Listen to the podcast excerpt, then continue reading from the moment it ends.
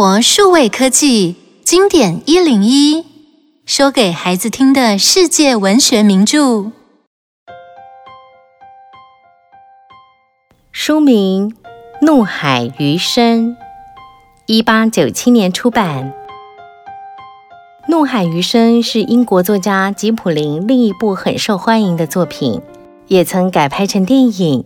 和《森林王子》的丛林冒险一样，主角也在新的环境和挑战中成长，但故事的背景搬到了大海上。吉卜林经常坐船远航，非常熟悉海上生活。有一次，他从印度航行到中国的途中，遇到一个顽皮的美国男孩，也就是《怒海余生》这个故事中的富家少爷夏伟的灵感来源。十五岁的夏伟在航行中不小心落海，很幸运的被经过的渔船救上船。这段经历不但救了他一命，也让夏伟学会追求勇敢、勤劳、诚实，还有自尊的价值。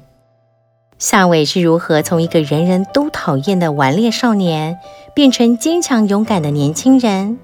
让我们一起听故事吧。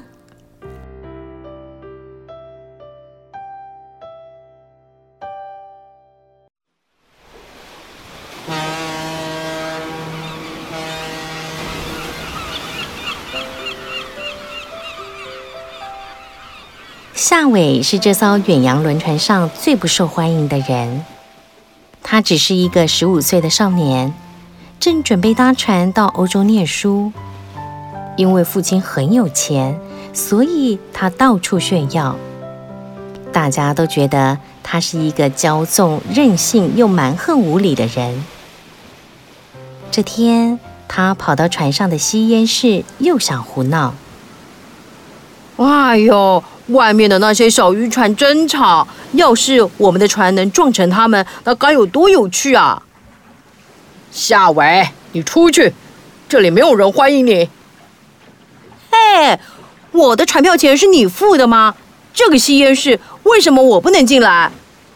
这时，一个德国人故意递给夏伟一支劣质雪茄，夏伟还以为是高级品。吸了几口之后，就浑身不舒服，呛得双眼充满了泪水。夏伟不想让人觉得他连雪茄都抽不了，赶快离开吸烟室，走到甲板上透透气。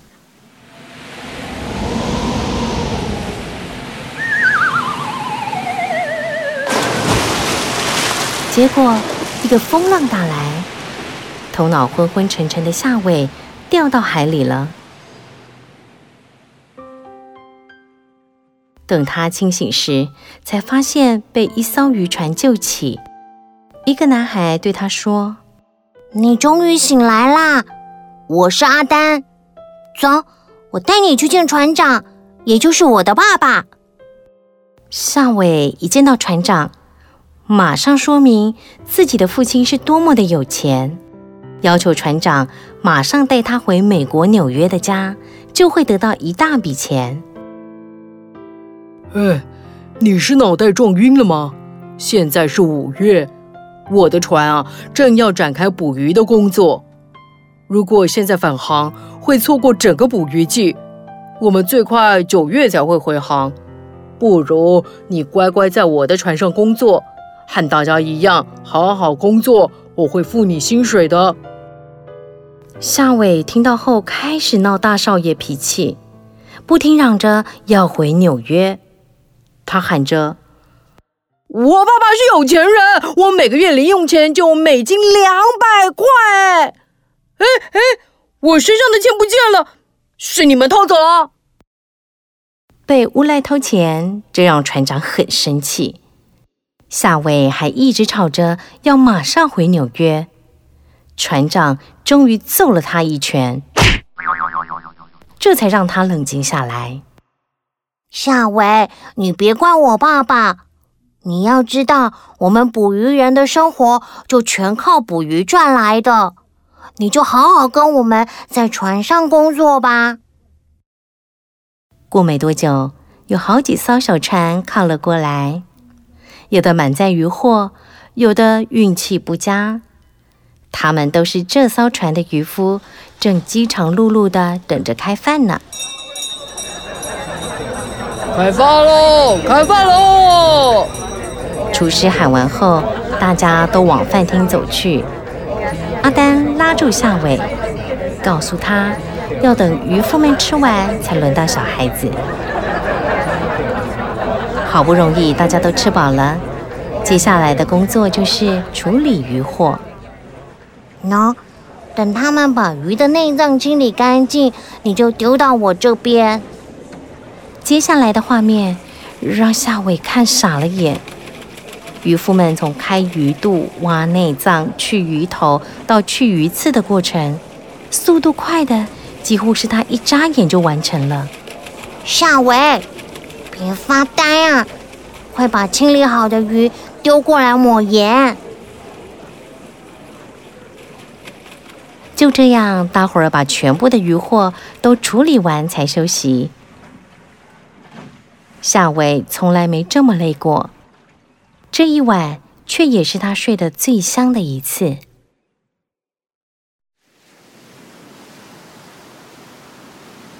第二天早上。渔夫们又各自划着小船去捕鱼了。夏伟和阿丹把锅碗瓢盆清洗干净，把油灯的油加满，给厨师搬煤炭和挑水，又把船舱里的存货都检查一遍之后，决定也划着小船去试一试手气。啊，好了，我们就在这试试吧。夏伟放下鱼饵，静静等待着。过没多久，钓鱼绳突然从他手中滑了出去。阿丹大叫着：“一定是条大鱼！”来，我来帮你。不用啦，这是我第一次钓到的鱼，一定要靠我自己把它拉上来。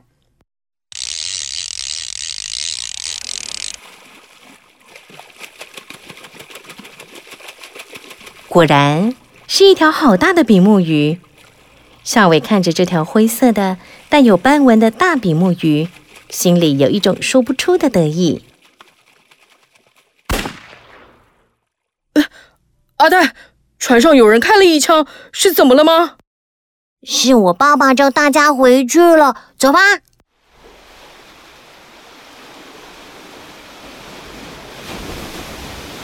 等大家都回到船上，船长便将船开进浓雾里。他有预感，那里将有大批的鳕鱼在等着上钩。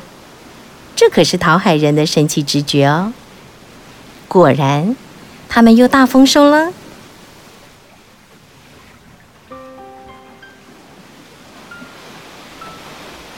夏伟，我来教你一些渔船上的事情吧。哼，没错。等你学会这些本领，哪天你也可以自己开船出航了。渔夫们很热情，大家也都身怀绝活。他们希望夏伟能多学一点，当个真的有本事的人。过了一会儿，阿丹拿起手风琴演奏起来，其他渔夫有的吹笛子，有人弹奏四弦琴，大家快乐的演奏着。哈哈哈！我们是波士顿音乐演奏会。来吧，船长，你来唱个几句吧。等大伙儿唱唱闹闹了一阵子，突然有一艘船朝他们开过来。船长脸色一沉的说：“唉，真是个扫把星，是阿陛下的船来了。”只见那艘船破破烂烂的不说，那个叫阿陛下的人还对着他们胡言乱语。嗯，我看你们的船要沉了，嘿嘿，你们这群笨蛋！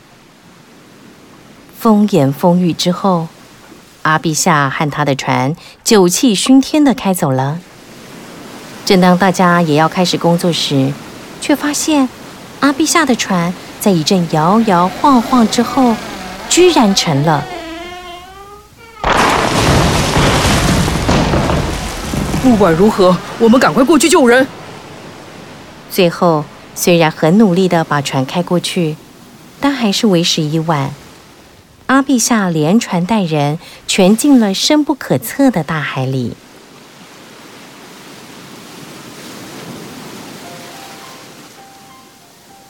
接下来的日子里，夏伟非常忙碌，有时候也会想起妈妈。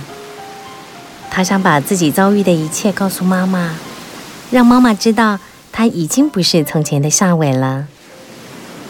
夏伟，今天天气不错，你来掌舵吧，看看你学的怎么样了。好，我来试试看。当夏伟第一次开船时，他兴奋的全身直发抖。这是他从前想都不敢想的事情啊！船长比较清闲的时候，会教夏伟看航海地图，以及使用一些航海器具。就这样，夏伟一面吸收新知识，一面呼吸着海洋上的新鲜空气，身体渐渐的强壮了起来。哎，夏伟，我们船里的鱼越堆越高了呢。你来了之后，我们捕鱼就变得顺利了。你真是我们的福星。阿丹说的没错，你从上船的第一天到现在，简直变了个人呢。夏伟自己也觉得自己的转变，他甚至不太愿意承认，他就是从前的那个夏伟了。又过了一些日子，有一天，海上起了大雾。船长感觉到好像有事情要发生了。唉，这么浓的雾，我爸爸怕会有船难发生。夏伟想起自己曾说过希望撞翻渔船的话，不由得惭愧起来。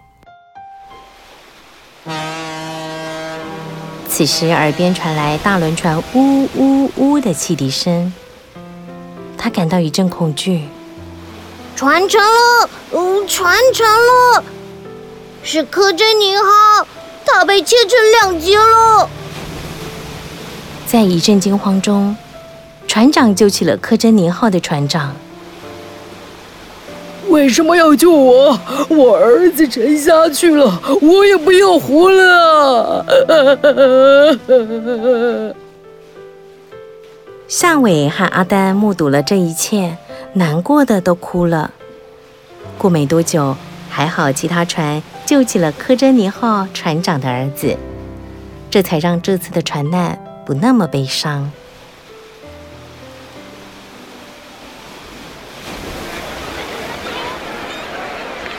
快来，孩子们，我们到镇上了。船长说的镇上其实是海上市集。在圣母礁的附近，大概聚集了一百多艘船，大家聚在一起见了面，都热情地招呼着。而一些曾有过节的人，也不忘互相挖苦一番。而这里的人也好像都知道夏伟的事情。那就是那个被救起来的阔少爷吗？嗯，可不是。听说他划船的技术不怎么样。夏伟第一次觉得难为情，不过他不想争辩，因为这些都是事实。在海上市集待了几天，船上已经满载渔获，准备回航了。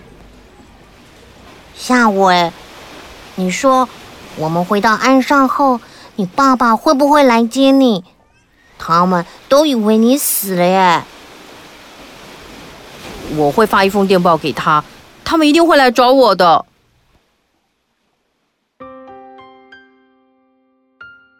终于，船靠岸了。夏伟先住进阿丹的家，并发了封电报给他的父亲。夏伟的父母原本已经失去希望，接到电报后，高兴的不敢相信。连忙搭乘速度最快的火车，从圣地亚哥赶往波士顿。爸爸妈妈，你们好吗？啊、哦，我的宝贝儿子，你没有死！你看看你，又健康又充满自信，这这到底怎么一回事啊？夏伟开始跟父母亲讲了他的遭遇，夏伟的爸爸听完后不敢相信的说：“夏伟，你变得懂事了。你从这趟旅程获得的，恐怕要比我们送你到欧洲去念书更值得。我真应该好好感谢船长先生。他呢？他现在人在哪里？”我们明天要在码头卖鱼货，我负责过磅和记账。你跟妈妈一起来吧。第二天，夏家人和船长阿丹还有其他同船的渔夫们见面了。大家都不敢相信，原来夏伟家真的很有钱。他从前在渔船上讲的都是真的。哇，夏先生，当初打夏伟实在是不得已，哦，我们不是野蛮人啊，呃，实在是。船长话还没说完，就被夏爸爸挡了下来。船长先生，你做的很对，谢谢你教育了夏伟，让他清醒过来。呵呵，爸爸，我说我相信夏伟的话，你偏不信。这下子证明是你看错人了吧？船长很难为情的搔搔头，夏伟的父母则是一一跟大伙儿道谢，谢谢他们让儿子脱胎换骨。呃，夏伟，你今天是不是就要跟爸爸妈妈回家去了？是啊，不过你欠我的工钱不能忘记哦。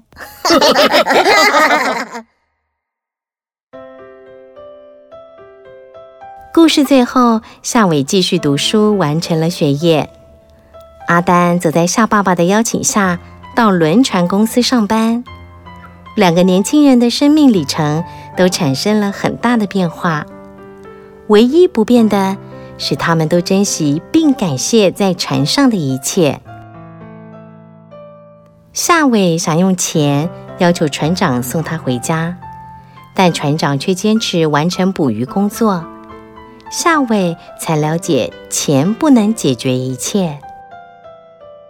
你觉得这世界上还有什么是用钱也买不到的东西呢？